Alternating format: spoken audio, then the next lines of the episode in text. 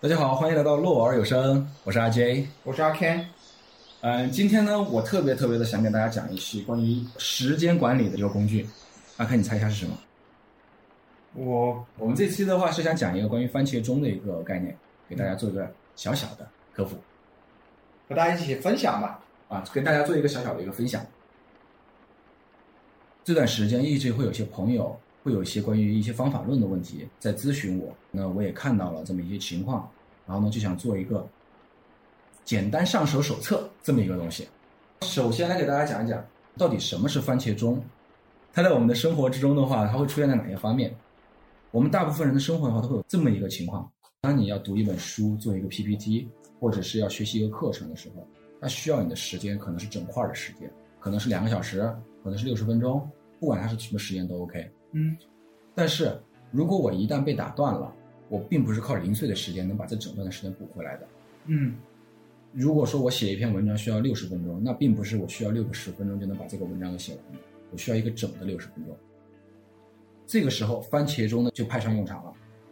我们的现实生活中会有很多很多的事情不停地干扰着我们，不管是手机随时传来的信息、同事的打扰，或者说是自己内心心中出现的一些啊，我突然间还有这个事情没有做啊，那个事情没有做，脑海里突然出现这些起伏。那么番茄钟就是通过一种硬性的一种规定，它在一种自我约束的情况之下，设置一定的外部条件跟自我达成的一个协议。所以说，我们把这个叫做一种方法论。番茄钟最早开始呢，是由一个叫弗朗西斯科的人创立的。弗朗西斯科在学生时代，曾经因为自己学业一直受到干扰，可能他自己的分心啊，或者什么原因，他一直希望能找一个像教练一样的人物来监督着他，有个十分钟、二十分钟这样的一个整段的学习时间。嗯，后来呢，他在厨房里面看到了烹饪用的那种计时器，啊，像番茄一样的，所以它叫番茄钟，没错，这就是番茄钟最早的来源。所以它可以叫黄瓜钟、苹果钟、青椒钟。如果他当初找到的是黄瓜，那就叫黄瓜钟了，应该好。 实际上，我们后世的很多一些时间管理法的话，也会跟这个东西有相似的概念的存在。都是从它衍生出来的吗？嗯，说不上谁衍生谁吧，但是它强调了一个很重要的概念，就叫心流。嗯我们很多时间管理概念都是从心流之中衍生出来的。心流的概念，我在这里跟大家做个简单嗯它的。是一个宗教概念吗？不是心流是一个我们讲叫做，算是一个新兴的一个生造词吧。它更多的是表达你人进入一种高度高度全情投入的一种状态。一鹤流、甲鹤流、心流。嗯，因为它有点像什么呢？比如你在玩游戏的时候，嗯那几个小时你全心投入，或者是你在进行某一项工作的时候，我们讲这个人进入工作状态了嗯嗯。啊，实际上这都是一种心流的一种表现。所以心流体现的是一种状态，就是你全情投入的一种状态，对吗？是你的精力高度集中状态，嗯而在这个状态之下，你做所有事情，你的效率将会得到大大的提升。嗯刚才跟大家说了番茄钟的一个由来，那么我在这里就用一句话跟大家讲一讲，番茄钟它的核心逻辑是什么？非常简单，我们现在所演变的一些番茄钟的使用方法，都是源自于这个最核心的原则。嗯番茄钟最核心的一个底色逻辑就是，你设置一个整段的时间，强制着让自己工作与休息，这段时间是不能受任何外界所打扰的。嗯在二十五分钟的工作、五分钟的休息，在一个三十分钟的整段的时间里面，完成一个番茄钟所要完成的任务。所以本期节目我们尽量在一个番茄钟之内完成，也值得大家花一个全情番茄钟投入，在心流的状态下。听就不用心流了， 但是我们尽量的让大家不会觉得这一期节目非常的冗长好。在这个的基础之上，番茄钟发展到现在，它有三个结构。首先，第一个结构就是列任务清单。嗯当然，具体怎么样列任务清单的话，大家可以去学习一下关于 GTD 啊这相关的技能。简而言之，就是你把一天要做的事情都列在这个清单上面。，最简单的方式就是购物清单。不行，购物清单不行，我说的是要具体的事务清单。好的， 当你列完一个清单过后啊，你再列第二个清单。第二个清单就是把第一个清单里面你今天要做的事情，第一是单列出来，第二瞬时完成的事情，你都单独列出来。比如说，我十点钟要开一个会，这个会是不需要番茄钟的，因为你是被动的去参与，或者是我要打个电话给阿 Ken，那么这件事情实际上也是不需要番茄钟的，因为这件事情可能就是一分钟、两分钟就能搞定的一个事情。嗯番茄钟更擅擅长应付哪种事情呢？更擅长应付我要写一个 PPT，或者说是我要规划一个项目。大块时间，没错，这种大块时间就是番茄钟发挥用处的地方。你把今天的事情要列出来了过后，单独留上整块的时间给这几个大块的事情。比如说，今天写一个工作汇报 PPT，有一个整块的番茄钟时间，我预计的话，我可能需要两个小时来完成它。嗯那么两个小时就是需要四个番茄钟。嗯我就给自己留了四个番茄钟在这儿。好，在没有受到任何打扰的情况之下，我开启了我第一个番茄钟，嗯我开始写我的 PPT 了，包括查阅资料，包括排版，包括设计一些中心思想之类的东西。如果这个时候有人找我，该怎么办呢？不理，可以不理也是其中一个很好的一个方法。你有的时候不得不去处理一下，或者说是暂时延缓一下。嗯，那这个时候应该怎么做？这里就涉及到番茄钟实操的一个一个要点。当番茄钟被打断的时候，该怎么处理？如果这件事情不是属于非常重要，必须你立刻马上处理的事情，那么你就要想办法把它延后。嗯比如这个时候，阿坑说叫我来吃饭，那我可以告诉他，不好意思，阿坑，我现在正在做 PPT，我二十分钟过后，或者我三十分钟过后，我可以去吃饭。那么可不可以简单概等括我一就是些不控。啊，简单来说就是现在不空，但是二十分钟过后有空，二十分钟过后行不行？嗯，阿坑说，阿坑可能说行，或者说不行，都 OK，都无所谓。那么我就会保留我这块番茄钟。但是如果阿坑就说，阿杰，这个时候你家里着火了，你得赶快去救火，那么我这个番茄钟就彻正式作废，我肯定要去忙我更重要的事情。嗯当我回过头来的时候，这件事情四个番茄钟还是一个番茄钟没有进行，那我得从头开始进行。嗯这个时候大家会就会提出一个疑问：哎，你刚才不是讲了一个心流吗？你说心流状态中不要被打断，那你为什么还要主动的一个番茄钟会要停下来呢？补状态。其实倒不是不状态，因为人在心流状态的时候，虽然你会进入全情高度集中，但是同时你的视野会变得相当狭窄，嗯你会专注在这个事情本身上面，嗯而且随着可能你的体内的糖分或者说是你体力的一个消耗，这个时候是有必要抽出自己，恢复到日常状态中，有五分钟的休息时间，可能上个厕所啊，或者喝水啊，或者做做冥想，能让抽你支烟，能让你拥有更大的一个视野。那不还是补状态吗？ 是，就是补状态，就是最简单的一个。那你刚刚为什么否认我补状态呢？因为这里就要单独要提到一个这个问题，休息的方式会有很多种，这五分钟的休息，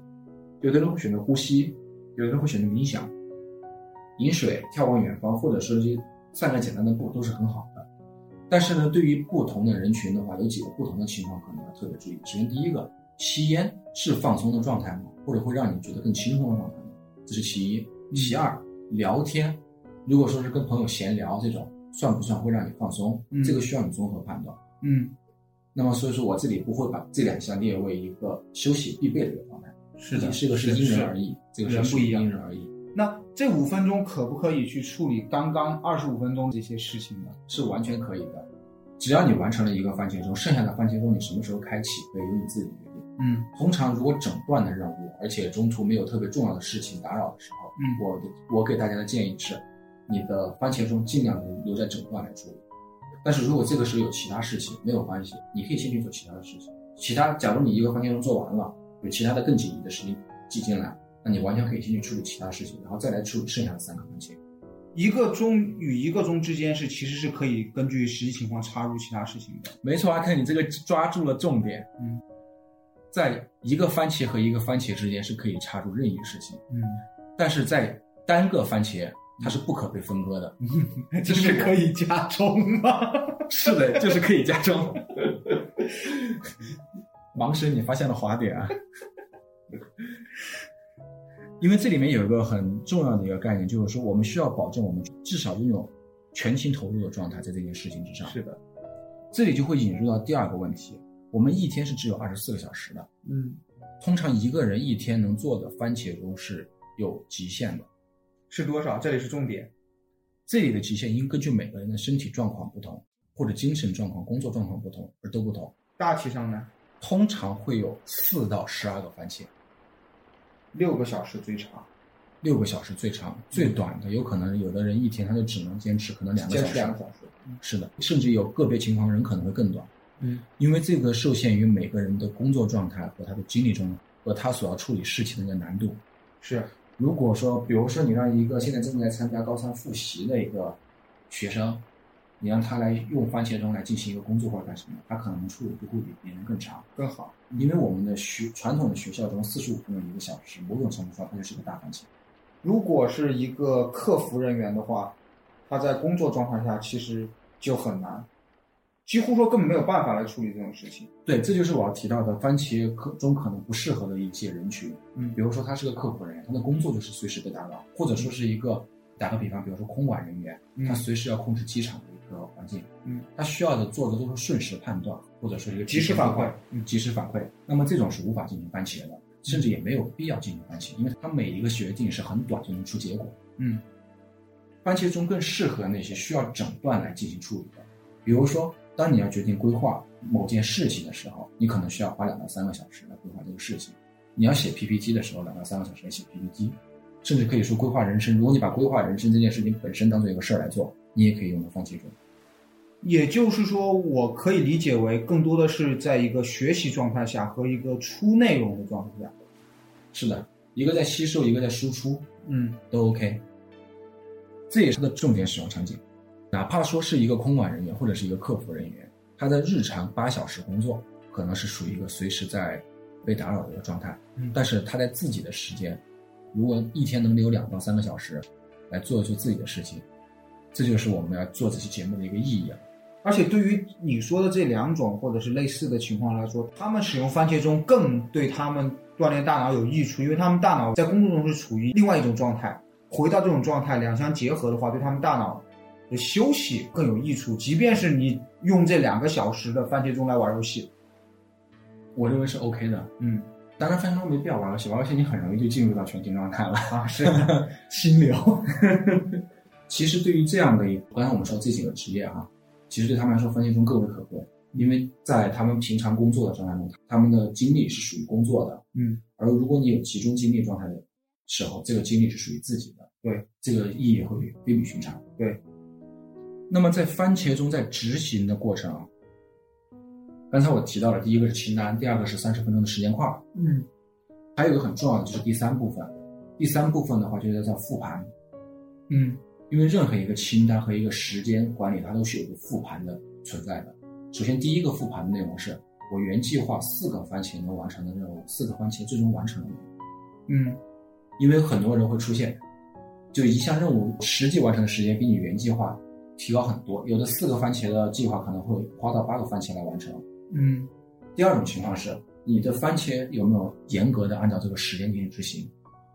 因为你可能会发现，虽然我是花了四个番茄的时间在这上面，但是可能这四个番茄质量并不高。嗯那么我就需要去调整、去优化我这个番茄的使用效率。比如说，我再被别人打扰，我该怎么样去合理的去处理？嗯，没错，第三个复盘的内容就是在于我自己的精力够不够支撑更长时间的番茄，因为一个番茄钟二十五分钟，这个呢是给大多数人的一个建议。嗯但是如果说你二十五分钟，有的人可能觉得太短了，有的人觉得太长了，那么我们也可以适当的延长或者是缩短。嗯对于可能说长期如果没有集中精力的人来说，十五分钟或者二十分钟是个更合适的一个番茄时间。嗯但是对于一些你已经习惯了番茄钟，你需要更多的来产出，可以把这个时间延长到半个小时或者是四十五分钟，但是不建议再继续往上延长。为什么呢？因为我们始终要留给自己一个呼吸和扩展视野的一个机会，来脱离的一个时间。我理解你这几个意思哈。第一就是说最近的，有的人觉得看二十分钟的番就够了，那像我觉得二十分钟的番太短了。那其实套用到番茄钟来说的话，就是、嗯可能二十五分钟对我来说太短了，当然我没有去试过啊。嗯，有的人看四十分钟的剧觉得太短了，不尽兴。嗯，那么有的人可能看电影超过了一个半小时，又觉得太长了。套用到番茄钟的状态下，其实也是这个道理，对吗？嗯，可以这么理解。而且我们其实很容易进入到一个状态，当我全情投入到一个事情的时候，有的时候我会不愿意抽身，对，这也是番茄钟执行的一个难点，就是一个要点嘛。这个时候务必要注意，如果说你认为我二十五分钟对我来说太短了，嗯，那么二十五分钟临到了过后，还是请你抽身休息五分钟，或者至少休息两分钟，可以下次把番茄钟稍微调长五分钟，找到一个合适自己的一个番茄时间。到了课间休息就要休息，不要一直做作业。是的，那嗯么我还有刚刚还有一个问题就是，那我怎么去预预计这个时间呢？比如说，同样是写 PPT 啊，用了四个番茄钟写完了，但实际上如果我的状态非常好，嗯，假设我这一次状态非常好，我用了三个就写完了，嗯那么可不可以理解成为我下次就只需要三个了呢？还是要怎么再可以去理消解除，可以这样理解，因为在我们做任何工作的时候，最难评估的实际上往往是初期的时候的一个状态，或者说你没有做过这个工作，对它的评估是很不准的。嗯我们复盘的一个很重要的原因就是要不停的对这个东西进行修正。嗯，而当你对一个事物的评估到了一定一定程度比较准的时候，你会发现你的生活就会变得非常有计划性。假设我要写一个 PPT，要在什么时候交？假如我能知道我写这个 PPT 大概需要多长时间，我需要四个番茄钟或者三个番茄钟，我已经能确认的知道了。哪怕说是差一点，可能差一补一个番茄钟都能完成的情况，嗯，那你想想看，我的时间会怎么安排？我完全可以当做一个既定的事实来安排这个时间。对，有一个更准确的预估了，重复的事情、重复的任务会有一个更准确的预估了。是，那么假设我这个时候离开会还有两个小时，嗯那我现在这个会议准备呢，我已经做好了，我暂时不需要再去做会议提前准备，我这个时候就可以马上来做这件事情。或者是我要等一个人的时候，明确的知道我可以拥有两个番茄钟或者一个番茄的时间，嗯那么我马上可以就来补足补足这个事情。嗯。那么这个才是真正把我们碎片化时间给利用起来的一个有效的方式，或者说功利一点的方式。嗯，那会不会有我想象的这种情况？准备开始一个番茄钟了，二十五分钟，但是我前十分钟都在找状态，我怎么保证我开按下开始的那一刻，或者我设定时间这一刻，我就能马上提出状态？还是这是本来就是必经的一个路线？这本来就是必行的一个路线，特别是对于刚开始或者是没有经历过主动进入心流状态的人来说，嗯，通常进入心流的状态，它一般是需要十到二十分钟。嗯意思就是说，你最不利的情况，你可能在一个番茄钟以内，你只能工作有高效工作五分钟，找状态。因为当你理解了这个心流的概念和番茄钟的概念这一刻开始，你就能对自己的这个东西有一个大致的判断，虽然不一定刚开始不一定准确啊。那你下次再进入心流的时候，时间会越来越短。那会不会产生副作用，就像失眠一样？嗯，现在所知是不会产生这样的副作用。好的，就是我我们严谨点来说啊，嗯，并且它带来的正向收益，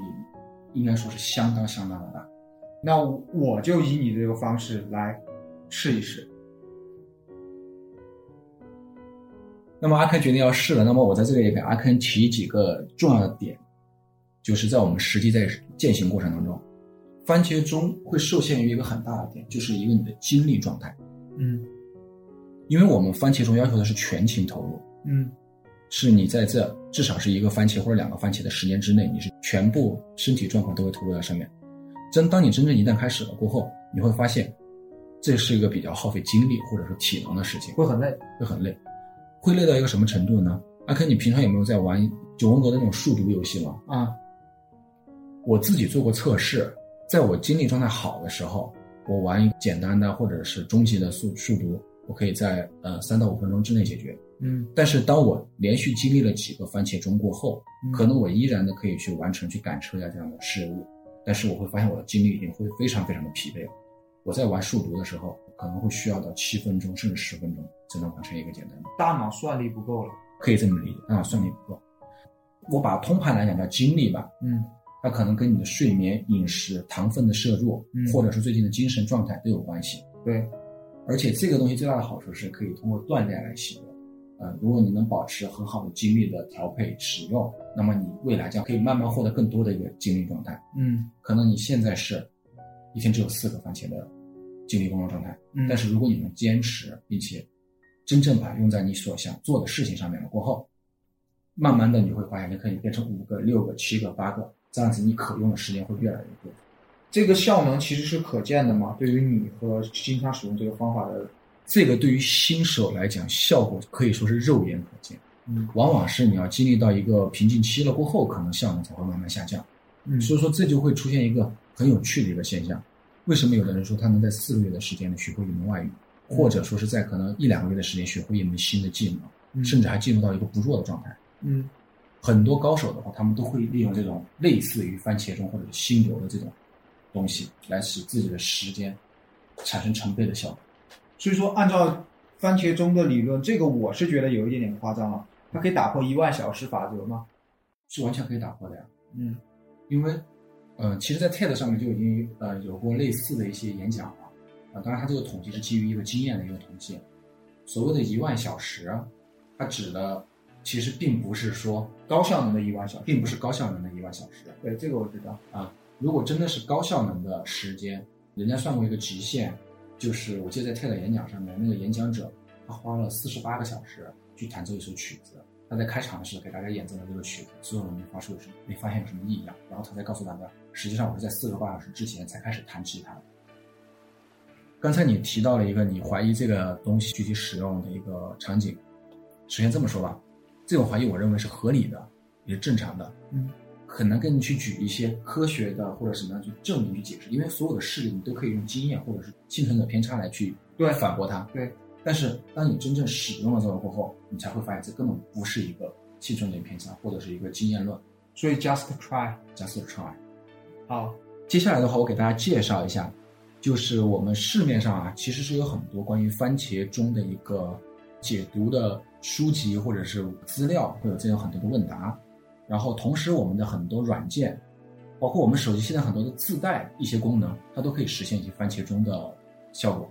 最简单的一个，如果说什么都不用，你其实完全可以用闹铃来设置。嗯，当然，这个的话其实是缺乏美感，也不够硬核啊了。就回归到番茄钟的这个本意了。对，回归到番茄钟的这个本意了。市面上的 APP 主要都是集中在这么几个功能，首先肯定是计时，这个是番茄钟最重要的一个功能。嗯，其次，第二个也是一个黑科技，背景音、白噪音。白噪音嗯。它的背景音可能是有很多种，然后主要核心工作、核心的功能就是掩盖掉你的生活中的其他让你分心的噪音，而引入一些不容易分心的噪音，比如说图书馆的白噪音，嗯或者是沙滩风的声音。嗯功能更进一步的一些软件，它可能会引入免打扰，嗯那这种免打扰机制当然是一个双刃剑了，因为免打扰的话可能会使你错过一些重要的信息，但同时它也可以让你这部分工作更加高效。嗯首先这几个 A P P 的话，我可以给大家简单的推荐一下，在这里做一个我自己常使用的一几个 A P P。好的。首先我自己最常使用的是一个叫潮汐的一个软件，当然我这里并没有收潮汐的广告费啊。如果他愿意，他听到这个节目愿意给我打的话，我等一下会把我的那个 链接，我会把我的 P S N 账号放到下面。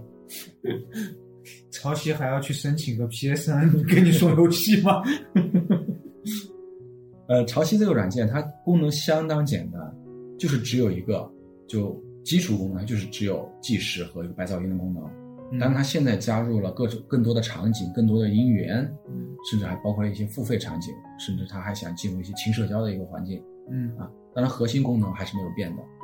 然后小米白噪音也有类似的功能。嗯然后像现在比较火的一些事呃事项管理软件，通常也会附带着一个番茄钟，比如说是像滴答清单，嗯，这一类的清单类软件，通常也会附带一个番茄钟。那么在最后还是要提一下这个番茄钟作为一个方法论来说，它的使用确实事实是有它的局限性的，也不用我们把它那么神化。它有效的部分，我认为是依然成立的。有的工作或者有的内容，它是需要你瞬时推进的，嗯那这一部分工作完全不用番茄钟，你就可以去操作它，因为它不存在说什么十五分钟比二十分钟更有效啊这种，它其实就是我人到了那个地方就可以去完成的。没错。嗯，那刚刚那些 app 的话，我问一个最核心的问题：嗯，最好用的且免费的是哪一个？我个人推荐是潮汐，很多博主都推荐过这个这款软件。好的，那我等一下再来试一试。如果大家对这个番茄钟还有什么疑问的话，欢迎给我们留言。那番茄钟的话，只是说我们进入高效率的第一步，甚至是可以说是作为一个辅助工具出现的。所有所有的高效率是源于我们内在精神的一个体现。那接下来的话，我们也会有更多的方法论的东西的出现，也希望大家给我们留言，我们一起共同学习，共同进步。希望我们能够把方法论的这个东西能够尝试着去提高一些自己做事的效率。那也感谢阿杰作为本期特邀嘉宾出现，好的，欢迎大家收听，那让我先消化了这个东西再说吧。好的，谢谢大家。再见。